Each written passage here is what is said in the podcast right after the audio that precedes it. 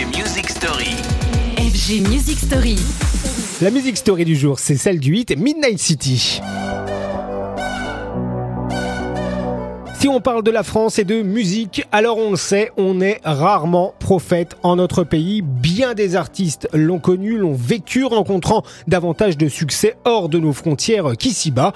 Et c'est le cas d'M83. D'ailleurs, si vous interrogez un Anglais, un Américain féru d'électro sur ses groupes préférés, eh bien l'artiste sera sûrement sur le podium aux côtés des Daft Punk et des Cassius. M83, c'est d'abord un son, un titre qui a fait plusieurs fois le tour du monde à sa sortie en 2011. Anthony Gonzalez et son acolyte d'alors sortaient Midnight City.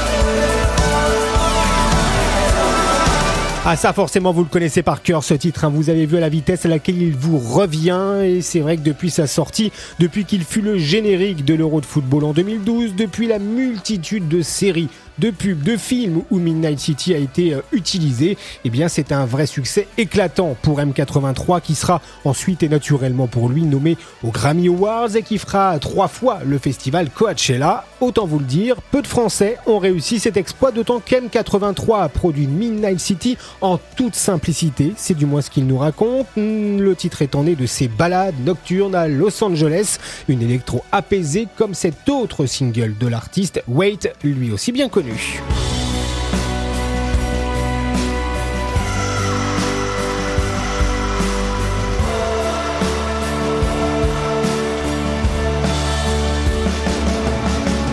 Midnight City, un hit qui poursuit son chemin. Donc d'ailleurs, en janvier 2024, c'est tout récent, il a dépassé le milliard de streams sur Spotify, achevant d'inscrire M83 dans l'histoire des musiques électroniques.